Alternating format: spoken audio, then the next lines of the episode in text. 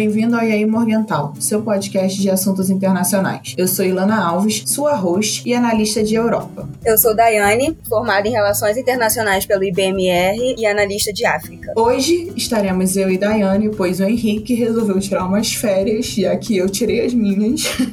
então, nós vamos falar sobre o que aconteceu nas últimas duas semanas na República Democrática do Congo.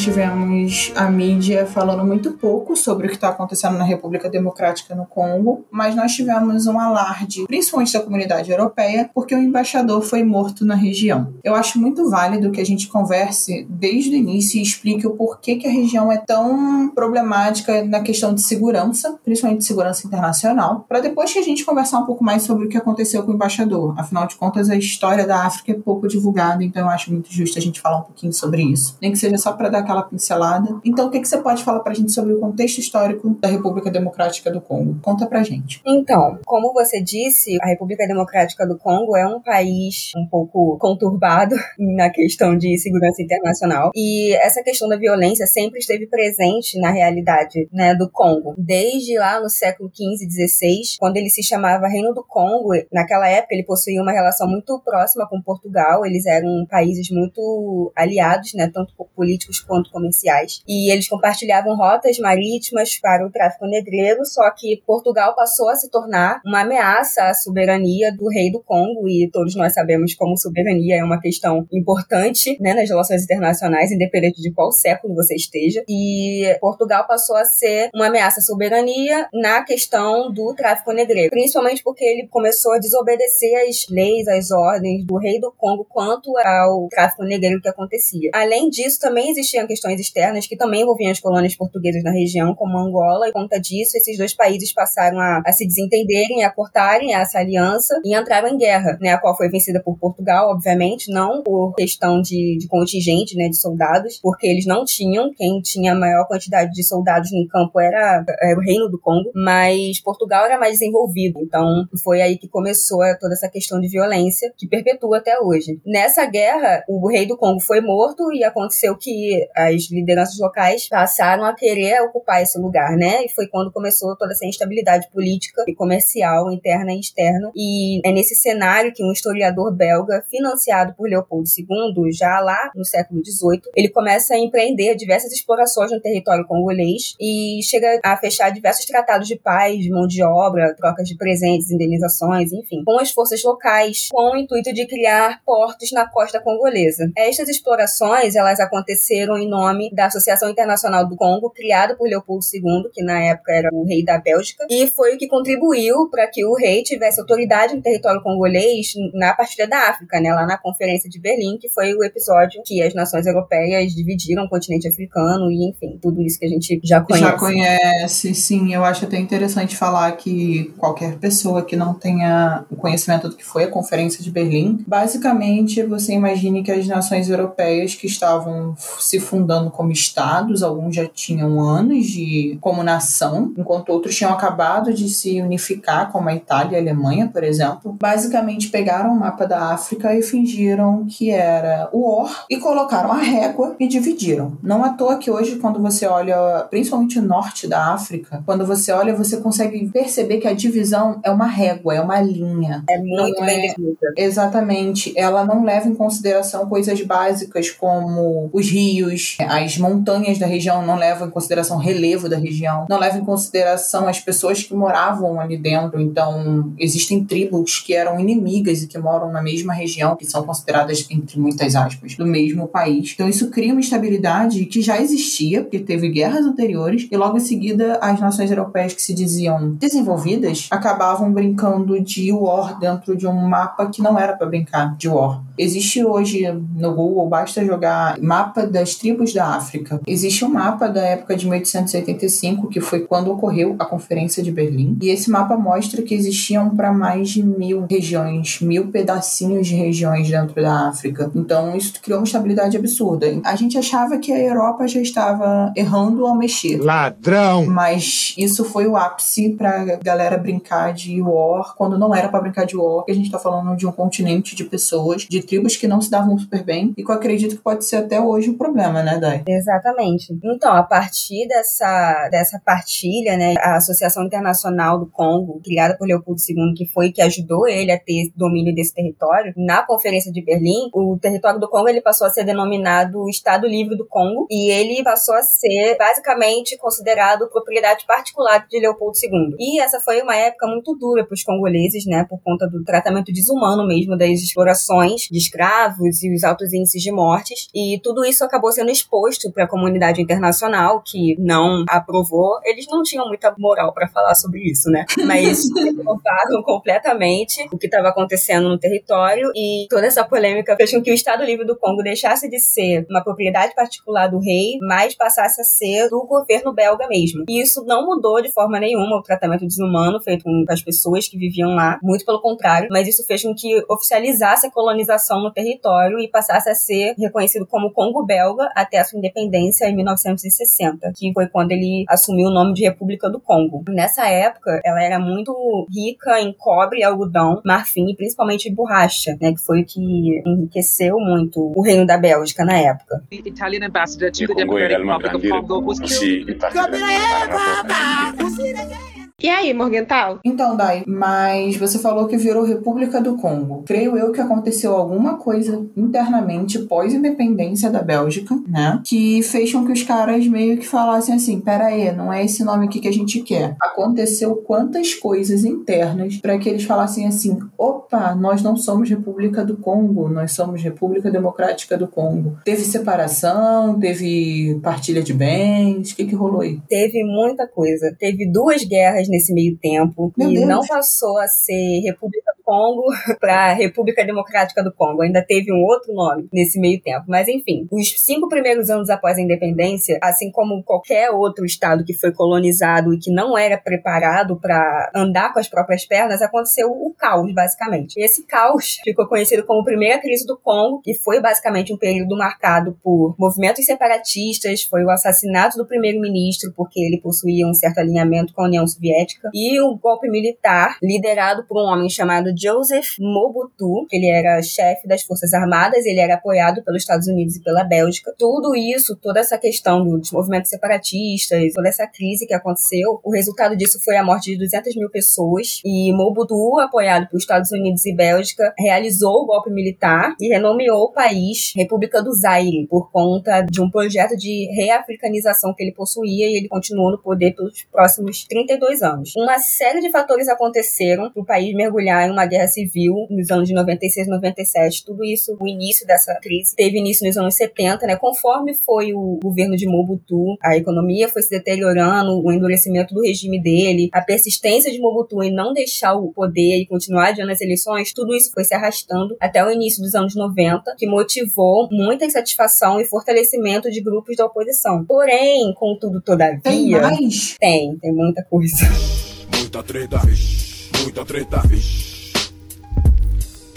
Gente, eu tô assim, a minha boca tá começando a ficar aberta aqui, tipo, meu Deus, o país passou por, sei lá, 40 anos de crise e aí ele entrou numa guerra civil. Então Exato. antes foi só a crisezinha. Foi. Eu, gente, tudo bom. Foi uma crise de cinco anos que terminou num golpe de Estado. O então presidente foi arrastando uma outra crise com a economia, com tudo mais, que acabou motivando muitos grupos de oposição. Mas o ápice de tudo isso, que culminou na chamada Primeira Grande Guerra, foi o envolvimento do governo no genocídio dos Tutsis e Hutus na vizinha Ruanda, que estava acontecendo né, em 1994. Quando a ONU não resolveu não interferir em Ruanda, isso acabou refletindo no Congo também. Na verdade, quando os Tutsis assumem o poder, acontece uma crise migratória de Hutus no Congo, na época, né, República do Zaire. Uhum. E o governo de Mobutu, ele organiza campos de refugiados e todo uma, um atendimento para receber esses Hutus né, no, no, norte do país. E os Tutsis congoleses que viviam naquela região ali, eles não gostaram do governo recebendo essas pessoas, né? Os Hutus que eram responsáveis pelo genocídio dos Tutsis, né? No caso dos irmãos deles, digamos assim. Então eles se sentiram. Traídos. Eles se sentiram traídos. É, exato. Eles se sentiram traídos e ameaçados, né? Acusando o governo de apoiar o genocídio dos Tutsis em Ruanda. Com isso, eles se juntaram a um grupo da oposição de Mobutu que se chamava Aliança das Forças Democráticas pela Libertação do Congo. E esse grupo da oposição, ele era liderado por um homem chamado Kabila. E ele era financiado por seus aliados Ruanda, Burundi, Uganda e Angola. Com isso, esses Tutsis se juntam a Kabila e atacam os campos de refugiados, obrigando os Hutus a retornarem para o seu país, que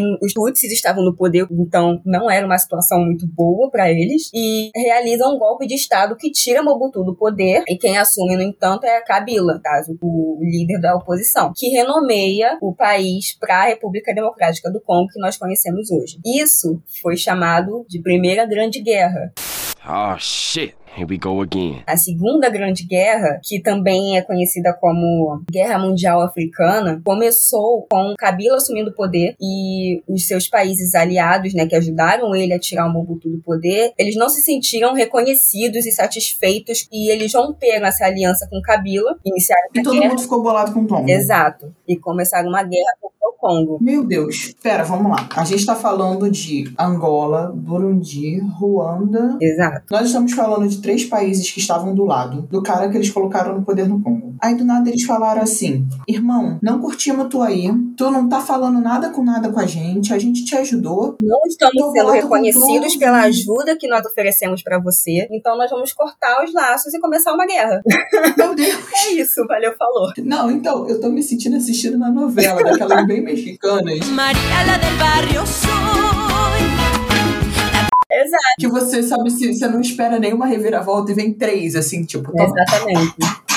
Ao todo, Tudo bom. ao todo, era Ruanda, Burundi e Uganda eram os estados contra o Congo e Angola, Zimbábue e Namíbia eram os estados que lutavam com o Congo, né? Eram os aliados dele. Hum. Mas além desses estados, ainda tinha dezenas de milícias, as milícias, grupos armados, cada um possuía sua própria agenda. No caso, motivos políticos, étnicos, que eram muito fortes na época, principalmente por conta dos Tutsis e dos Hutus, que foi né, o, o ápice que começou a guerra, mas principalmente, que é a razão, inclusive, que continua até hoje, a exploração dos recursos naturais do país. Principalmente porque eles, você mesmo citou que eles, por exemplo, vendiam até mesmo marfim, que é um produto extremamente raro. Exato. E que depende até mesmo de, se eu não me engano, o marfim ele é do chifre de um, de um animal, eu acho que é um rinoceronte. Não. Marfim é a matéria que forma nos dentes dos elefantes, em especial quando é removido do animal e trabalhado em obras de arte. O termo também é usado para as defesas de outros animais, como o hipopótamo e o narval. Então já é uma coisa que já é meio mal vista, né?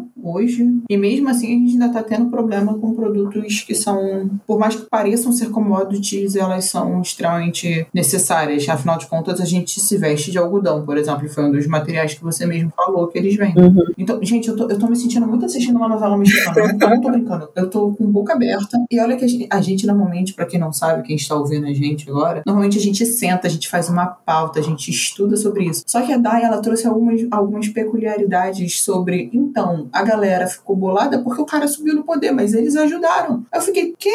A galera ficou bolada Sabe? porque o cara que subiu no poder não reconheceu a ajuda deles. Então eles ficaram irritados, ficaram nos laços. Mas enfim, toda essa guerra foi se alastrando e Kabila foi assassinado. Ela teve um fim. Teve. Ela teve um fim. Ela teve um fim. Ela Quem é ela quem? Quem é ela quem? Ela Quer teve um dizer, fim. mais ou menos, mas teve. Tá. O Kabila, Sou bem macho. ele foi assassinado em 2001 e o seu filho, adivinha o nome dele? Kabila. É, tá bom. Ele ficou conhecido como Kabila Filho. Era Kabila pai e Kabila Filho. O Kabila Filho assume o poder e ele se esforça muito para dar fim à guerra, né? Tanto que em 2002 ele assina um acordo de paz e oficializa o fim da guerra em si. Só que Eu senti uma aspas nesse oficializa. não, a aspa está no fim. Fim da guerra. A guerra está finalizada oficialmente desde 2002. E o Kabila Filho, mesmo com diversas tentativas de golpes de Estado, que os grupos da oposição tentaram tirar ele do poder várias vezes e ele continua lá firme e forte. E além dos golpes de Estado e adiamentos de eleições, Kabila se mantém no poder até 2019, onde é sucedido pelo atual presidente do país. Mas, enfim, esse é um breve contexto histórico de como que o Reino do Congo passou a ser República Democrática do Congo e dá para perceber, né, que a violência sempre esteve presente na, na história do país. E aí, Morgental? E aí, Morgental? E aí, Morgental? E aí, Morgental? É interessante perceber como é que os conflitos armados internos têm uma história por trás. Não é só a gente, ah, não estamos mais satisfeitos, vamos nos revoltar e é isso. Não, existem milícias ativas, claramente, como você começou a falar, desde a época do Reino do Congo. Elas foram se modificando, é claro, não são as mesmas, a gente não pode falar que são as mesmas, mas elas estão desde, se a gente colocar em pontos claros, elas estão desde a Primeira Guerra. A Segunda Guerra fortaleceu essas milícias, principalmente porque, como você mesmo disse, elas possuíam as suas próprias agendas. E hoje a gente tem um, um país que é extremamente dividido em focos de problema. E aí a gente entra no ponto que nós acabamos por escolher essa pauta para essa semana, que é os conflitos armados e como isso ocasionou na morte de um embaixador que estava em missão pela ONU, com um pequeno detalhe: o cara era italiano. Então vamos dizer que mexeu com uma galerinha que tá muito feliz, não. Pois é, hoje a República Democrática do Congo é um dos maiores países do mundo em questão territorial e extremamente rico em recursos minerais. Isso, essa riqueza, acaba refletindo em algumas estatísticas do país, mas não da forma que deveria, como o Índice de Desenvolvimento Humano, o IDH, que é baixíssimo, e a mortalidade infantil do país, que é alta. E, como eu disse anteriormente, os conflitos, a guerra, a Segunda Guerra Mundial Africana, né, que ficou conhecida que matou 3 milhões de pessoas e ficou conhecida como o conflito armado mais sangrento desde a Segunda Guerra Mundial, por isso esse nome, né, Guerra Mundial Africana, ela teve o seu fim oficialmente em 2002 com o um acordo de paz, mas os conflitos em si nunca tiveram um fim de fato. O país continua sendo assolado pela violência de diversos grupos armados, milícias com agendas étnicas e políticas, mas principalmente por motivações comerciais, porque o país é muito rico em coltan, cobalto, ouro, diamante, prata, urânio, tudo isso somado com a corrupção e a fraqueza governamental, tudo isso acaba motivando mais o surgimento de novas milícias e atrai né, a ambição de empresas e superpotências que não é comprovado, mas é óbvio que existe a influência dali, sabe. né, que está financiando esses grupos e propagando essa violência por todos esses anos que acontece, né? Essa violência no país envolve o que massacres brutais a mulheres, crianças, ataques a vilas, aldeias, violência sexual que está sempre presente em todas essas, essas violências e diversos outros crimes de guerra que fazem com que atualmente haja cerca de 4,5 milhões de deslocados internos no país e 800 mil refugiados congoleses, né, fugindo dessa violência, desses ataques dos grupos armados e das milícias. E um exemplo dessa violência que você comentou foi a tentativa de sequestro que acabou culminando na morte do embaixador italiano, que estava no leste do país, que é uma das regiões mais instáveis do Congo, né, por conta dessa grande presença de grupos armados. Ele estava lá em uma missão no Programa Mundial de Alimentos da ONU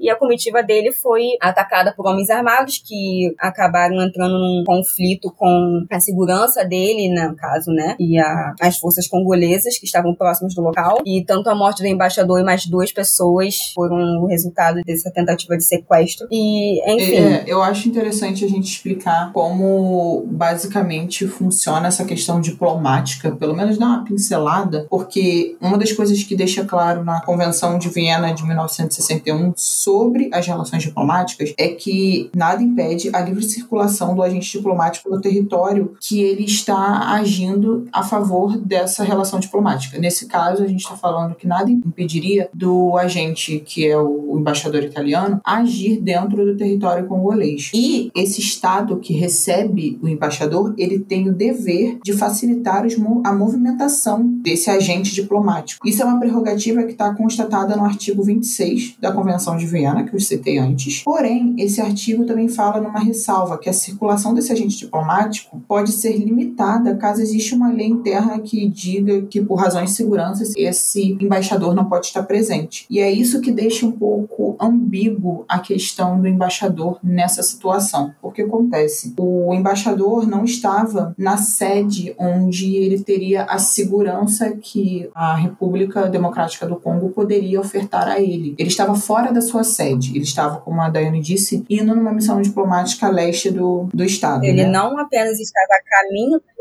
diplomática, como estava em uma das regiões mais instáveis do país, mais perigosas. Inseguras. Exato. Menos seguras, né, no caso. porque o Congo tecnicamente está com essa questão de segurança. E aí existem dois aspectos importantes que é interessante da gente falar sobre o embaixador, especificamente, que era que ele se encontrava fora da sede, como eu disse, e que ele não estava como representante italiano. Ele estava numa missão a serviço da ONU e não fazendo uma relação Itália e Congo, né? Não fazendo uma questão bilateral. Ele estava a serviço das Nações Unidas na região para ver uma questão de uma das organizações da ONU que fala sobre a fome. E como a Daiane também mencionou, a região é extremamente insegura. Só que o embaixador sabia disso, ele foi alertado pela sua segurança e mesmo assim ele se deslocou de livre e espontânea vontade. Então não tinha responsabilidade da República Democrática do Congo em relação à segurança dele, porque ele foi alertado. E aí entra uma questão né, diplomática que a gente começa a pensar: meu Deus do céu, a Itália tá como? Meu Deus do céu, temos que verificar o que está acontecendo. E aí, basicamente, uma das questões que a Itália também falou sobre isso, e aí eu posso falar agora né, como analista, é que eles não estão satisfeitos com os inquéritos que estão, estão decorrendo da morte do embaixador. E aí a Dai pode até falar um pouco sobre isso, porque a Dai me contou, enquanto a gente estava aqui antes de começarmos a gravar, galera, nós fazemos um papinho. e aí nesse papinho a Dai me contou um negócio que eu tô tudo bom. O que, que tá acontecendo com o mundo? Não sei. As fofocas diplomáticas, gente, são as melhores. Adoro as fofocas diplomáticas. Oi, fofoqueira! Conta pra gente qual é a fofoca diplomática que a Itália falou. Hum, não é bem assim, não. Pois é, então, a República Democrática do Congo alegou que não sabia dessa expulsão do embaixador do território deles. Eles disseram que eles não foram avisados, mas a embaixada da Itália liberou um documento que comprova que eles sabiam sim da viagem, que eles estavam cientes de tudo, de quanto tempo que o embaixador ia ficar no território, onde e enfim, né? Todos esses detalhes logísticos. E, bom, o governo do Congo ficou meio que. É. Então. Era a. É, é, como eu posso dizer? É, não sei nem o que eu tô falando, né? Eu me esqueci. Eles alegaram, após né, a, a, embaixada da Itália confirmar que eles sabiam sim da presença do, do, embaixador no território, o governo congolês ele afirmou que o próprio embaixador tinha conversado com um membro do governo avisando que não iria mais realizar a viagem, que ele tinha mudado de ideia, que só faltava então a formalização né, dessa decisão. Mas essa formalização tecnicamente nunca veio, porque né, o, a excursão aconteceu de fato, mas o próprio governo congolês não tem como comprovar essa alegação né, de que o embaixador tinha mudado de ideia e cancelado a viagem. Ele só alegava. Dá uma aparência de tipo assim: ouvimos aqui uma fofoca e resolvemos levar em consideração a fofoca diplomática. Mas aí, no meio do caminho, aconteceu a morte. Foi sem querer. É isso, estamos atentos. Entendeu? Foi essa sensação. Novela. É, exatamente. Como eu disse, é uma novela mexicana. E cada dia ganha um novo capítulo, nova história, um novo. Exatamente. Momento. E o próprio governo do Congo também chegou a, a responsabilizar um grupo armado que atua naquela região, no caso, as Forças Democráticas para a Libertação de Ruanda. Eles são né, um grupo de oposição do governo de Ruanda e que atua no território congolês. É um dos mais antigos grupos também que continua no território. Mas o próprio grupo chegou e falou: não, a gente nega, isso não tem nada a ver com a gente, não é porque isso aconteceu no território que a gente está de uma forma majoritária que nós somos é responsáveis, né? Que é a nossa culpa. Até porque as forças armadas do Congo e de Ruanda estavam muito próximas do local. Tanto que as Forças Armadas do Congo participaram do tiroteio, né? Então, as Forças Democráticas para a Libertação de Ruanda, FDLR, eles já estavam tirando deles da reta também. Tipo, não, isso foi um assassinato brutal e a gente não tem nada a ver com isso. Não é porque a gente está na região que foi nossa culpa, porque é uma região rica, né, em, em recursos minerais, mas tem grupos armados também, além da presença das forças armadas congolesas e ruandesas que estavam ali. Então, não é nossa culpa. Ou seja, tá todo mundo tirando o corpo fora. Exatamente. Não foi ninguém, o cara só talvez tenha, sei lá, só tomou uma bala, mas veio do céu, porque Não foi ninguém. até os grupos armados estão com, tipo, O Congo não Não foi sabia da, da expulsão do embaixador. Então, assim, ninguém sabe de nada no momento, né? E esse, essas investigações vão demorar um pouco. Se é que vai ter, né? Algum responsável por isso. The Congo Democratic également Republic of E aí, Morgental? E aí eu lhe pergunto, isso tudo acontece em 2021, pós um ano inteiro que tecnicamente o mundo deveria estar em casa, né? Afinal de Exatamente. contas, o Covid ainda tá aí. Pra dar oi, pra dar tchau, a gente não sabe, mas ele ainda tá aí. Existiu em algum momento um cessar-fogo por conta da pandemia dentro da região e a gente pôde, sei lá, ver um vislumbre de paz ou não? A região não foi tão atingida pela pandemia, óbvio que foi, mas assim, existiu em algum momento a esperança de que, olha, gente, a gente consegue conviver Não. O secretário-geral da ONU, né, o Antônio Guterres, logo no início da pandemia, ele pede né, esse cessar-fogo das guerras, dos conflitos do mundo inteiro, Uhum. para tentar lidar com toda a questão da The Covid. world faces a common enemy, COVID 19. The virus does not care about nationality or ethnicity, faction or face. It attacks all relentlessly.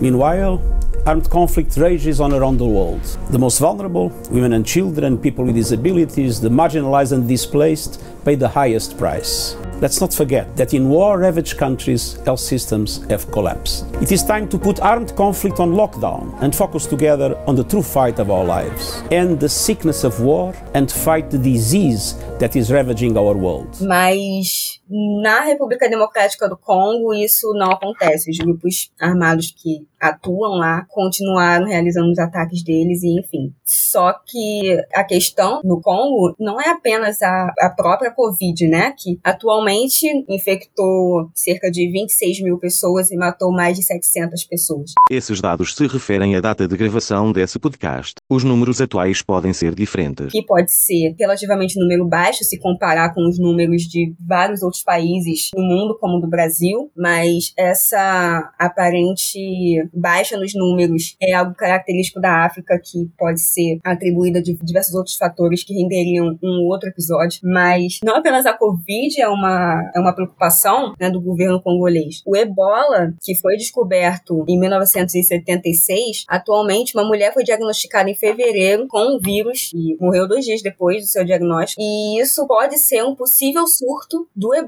de novo na região. E esse seria o 12 surto desde o seu descobrimento. O décimo surto foi o mais letal da história da doença, que matou 2.200 pessoas. E, enfim, tanto a questão da Covid quanto o ebola, nada disso ajuda, né? Somado com a questão da violência dos grupos armados, nada disso ajuda para diminuir o, o sofrimento dos congoleses. Vale ressaltar que quando a gente fala que uma pessoa foi diagnosticada é o suficiente para a gente acreditar num possível surto, assim como a questão do Covid que você citou, Dai, a África sofre de um problema geral, e isso já foi até falado sobre a própria União Africana, já ressaltou isso diversas vezes, que é a falta de infraestrutura dentro do continente faz com que as pessoas não tenham a notificação da doença tão rápido. Então, quando uma pessoa é descoberta, significa que pode existir atrás dela 10, 15 pessoas. Exatamente porque a infraestrutura não deixa com que a gente saiba quantas pessoas já foram infectadas. Né? E eu acho que acredito que até você vai concordar comigo que esses números baixos da África podem também ter a ver com essa questão da infraestrutura, da gente não saber quantas pessoas tiveram Covid, porque a gente não sabe quantas pessoas realmente foram infectadas. A gente não teve esse, esse controle também na região. E apesar de eu ter lido muito pouco, eu assumo, eu li muito pouco sobre a Covid na África, uma das coisas que eu li foi essa questão que a própria União Africana estava pedindo ajuda à OMS para evitar o contágio, para evitar isso tudo, por conta dessa infraestrutura que não é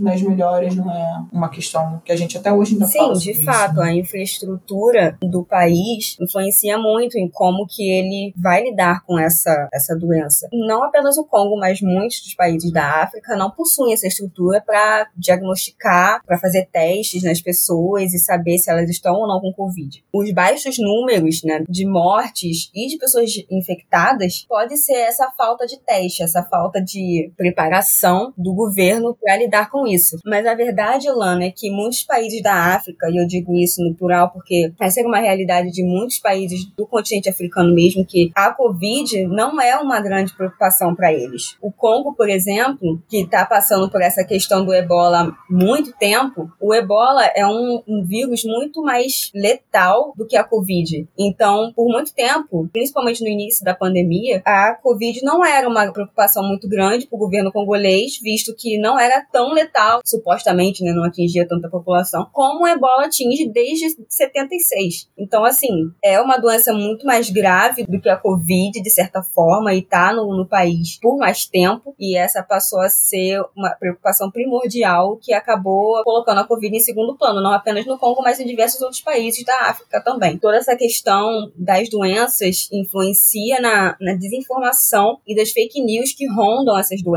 né? Principalmente do ebola. No Congo, na República Democrática do Congo, a população ela é desestimulada por líderes locais que não acreditam na doença, que acham que a doença é mentira, que falam que a doença é, é invenção de países como Estados Unidos, por exemplo, ou falam que, que a vacina, o tratamento é a, a razão das mortes dessas pessoas, não o próprio vírus. Então, sempre acontece essas fake news e essa grande desinformação que acaba atrasando a atuação do, do governo e da OMS que estão ali presentes tentando né, retardar a, a propagação do vírus. E além da desinformação e da fake news, também tem os grupos armados que tão, estão sempre presentes nessas questões. Frequentemente eles realizam ataques a essas instituições governamentais ou a equipe da OMS que estão ali tentando fazer o trabalho deles e diminuir a propagação do vírus. Eles não conseguem trabalhar num ambiente de insegurança. E nesse ambiente de insegurança atrasa a resposta do vírus e, enfim, né? É interessante a gente fazer um compilado da, de como o Congo tem uma estabilidade desde muito antes até mesmo da Conferência de Berlim. A Conferência de Berlim piora isso, né? Com a divisão da partilha da África. A Conferência de Berlim era conhecida como a Conferência da Partilha da África. Em seguida, o Congo tem, consegue né, ficar, se torna belga. Depois ele consegue ficar independente. Aí ele passa por duas grandes guerras, né, no continente. E aí essa guerra acabou, não fez 20 anos agora, digamos assim, né? Vai fazer entre muitas aspas, porque continua tendo milícia armada, continua tendo grupos armados, continua tendo um monte de problema aí na questão de segurança. Não suficiente, a galera já passou por tanto problema com ebola que eles já estão tipo, meu Deus do céu, a gente só tá tendo surto atrás de surto. Aí surgiu uma pandemia em 2020, meu Deus do céu, isso é um trailer de um filme. Vem a pandemia em 2020, a gente tem a questão da pandemia, mas não é tão importante porque já tá tendo outro problema lá que não é falado pela imprensa, porque visivelmente a galera esqueceu do ebola depois que o ebola sumiu dos países ocidentais. Mas o ebola continua assolando, né, o Congo, como você mesmo disse. Aí a galera tá preocupada com o ebola, tem o risco do sarampo voltar, tem o risco do covid. Não o suficiente, o grupo armado ataca a galera que tá tentando ajudar. E por fim, ainda tem desinformação e fake news. Galera. Tá difícil, viu? Tá difícil. Durante todo esse momento de conflitos, ainda aconteciam as missões de paz no Congo, né? Na época, era MONUC, foi a primeira missão de paz da ONU, que teve seu início ali em 99, 2000, com né, a, os conflitos da Segunda Grande Guerra. Mas a MONUC falhou ao conseguir impedir a, o assassinato do Kabila em 2001. Mas, enfim. Isso é papo para um outro podcast, porque assim. Exato. Se a gente continuar aqui, a gente vai daqui sair para escrever um livro ou então para sentar e chorar. E apenas uma pequena curiosidade: a MONUC, em 2010, ela passou a se chamar a MONUSCO, que a gente conhece hoje, né? A missão das, Uhum. da Organização das Nações Unidas para a Estabilização da República Democrática do Congo.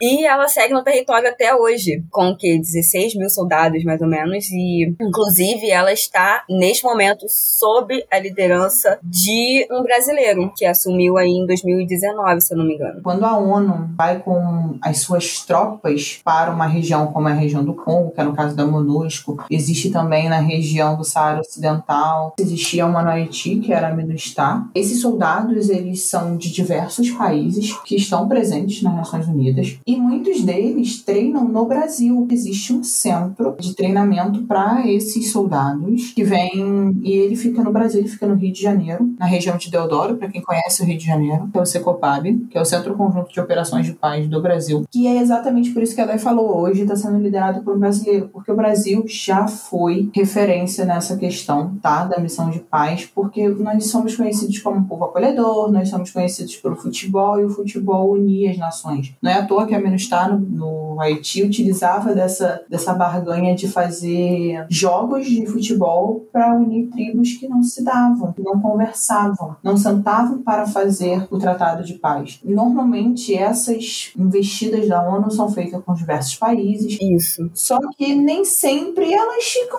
oba, deu tudo certo, paz e harmonia. Como foi que a Dai falou, em 2001 evitou o assassinato do Kabila.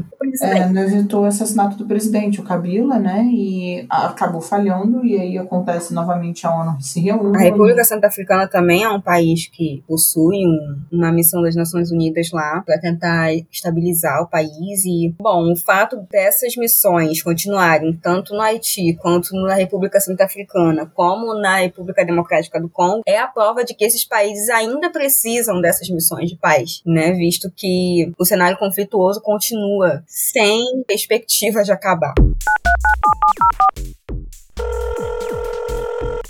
Alô? E aí, Morgental? É interessante que a gente vê que até mesmo existe. Não é uma coisa tipo, ah, a gente não sabe o que está acontecendo. Existe sim fontes que vão falar o que estão acontecendo, mas não necessariamente a imprensa foca nisso. Então é interessante a gente sentar aqui e debater sobre o que está acontecendo na África de maneira geral. É interessante que finalmente houve algum olhar, né, por conta, é claro, de que foi um europeu que sofreu algum tipo de atentado. Exatamente. Vamos ser sinceros aqui. A imprensa só olha para a África quando acontece alguma coisa que atingiu outro ponto além da África. A gente sente muito isso na questão de informação, foi o que a Dai falou. A desinformação não é só interna, mas externa também. Muita gente pensa a África como uma coisa só. Nunca será, sabe? Então, ouvinte, você percebeu que isso aqui dá uns 50 podcasts, porque temática que não tem fim. A gente falou de um estado. A gente tem um continente inteiro para debater com muitas questões. Então, se você tem alguma temática de África que você tem muito interesse de ouvir, que você quer saber o que, que está acontecendo na região, por que que está acontecendo, fala com a gente, entre em contato com a gente, porque a gente vai falar com você, vai falar, olha, vamos pensar, vamos debater essa pauta juntos. Quem sabe a gente não traz um convidado que, né? É muito bom ter um analista, um convidado, quem sabe?